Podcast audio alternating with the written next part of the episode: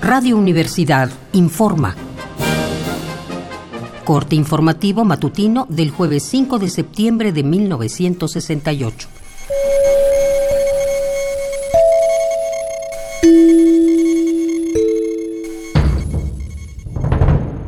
Esta mañana, la coalición de maestros pro libertades democráticas se dirigió al presidente para solicitar la libertad de Valentín Campa. Argumentan los maestros que en su último informe el presidente prometió dar órdenes inmediatas para poner en libertad condicional a quien esté privado de ella exclusivamente por sus ideas políticas. Tal es el caso de Valentín Campa, a quien el 9 de febrero el Departamento de Prevención Social de la Secretaría de Gobernación le negó la libertad. El dictamen fue el siguiente.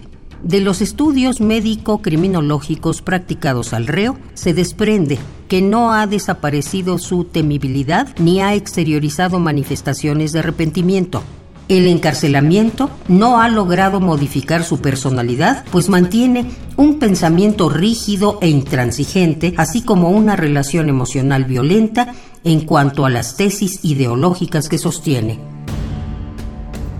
Estos elementos dieron origen a la conducta antisocial que se manifestó cuando delinquió en cambio, se ha observado su constante y permanente relación con personas de su misma convicción y militancia política. Las anteriores consideraciones son suficientes por sí solas para negar al reo el beneficio de la libertad solicitada. En otras noticias, el Movimiento Revolucionario del Magisterio emitió un boletín de prensa en este se considera urgente que el gobierno fije la fecha, el lugar y la hora para iniciar el diálogo público. Sobre el mismo tema manifestó también su preocupación la Confederación de Jóvenes Mexicanos. Integrantes de esta organización declararon, Detener el diálogo, impedirlo, estorbarlo, es inhumano porque conducirá al país a un sacrificio criminal. Para concluir, se nos acaba de informar que se está efectuando una asamblea de apoyo al movimiento estudiantil en el Sindicato Mexicano de Electricistas. Seguiremos informando. Siga pendiente de los reportes de Radio Universidad.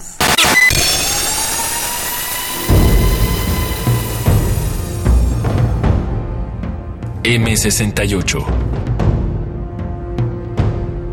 50 años del movimiento estudiantil.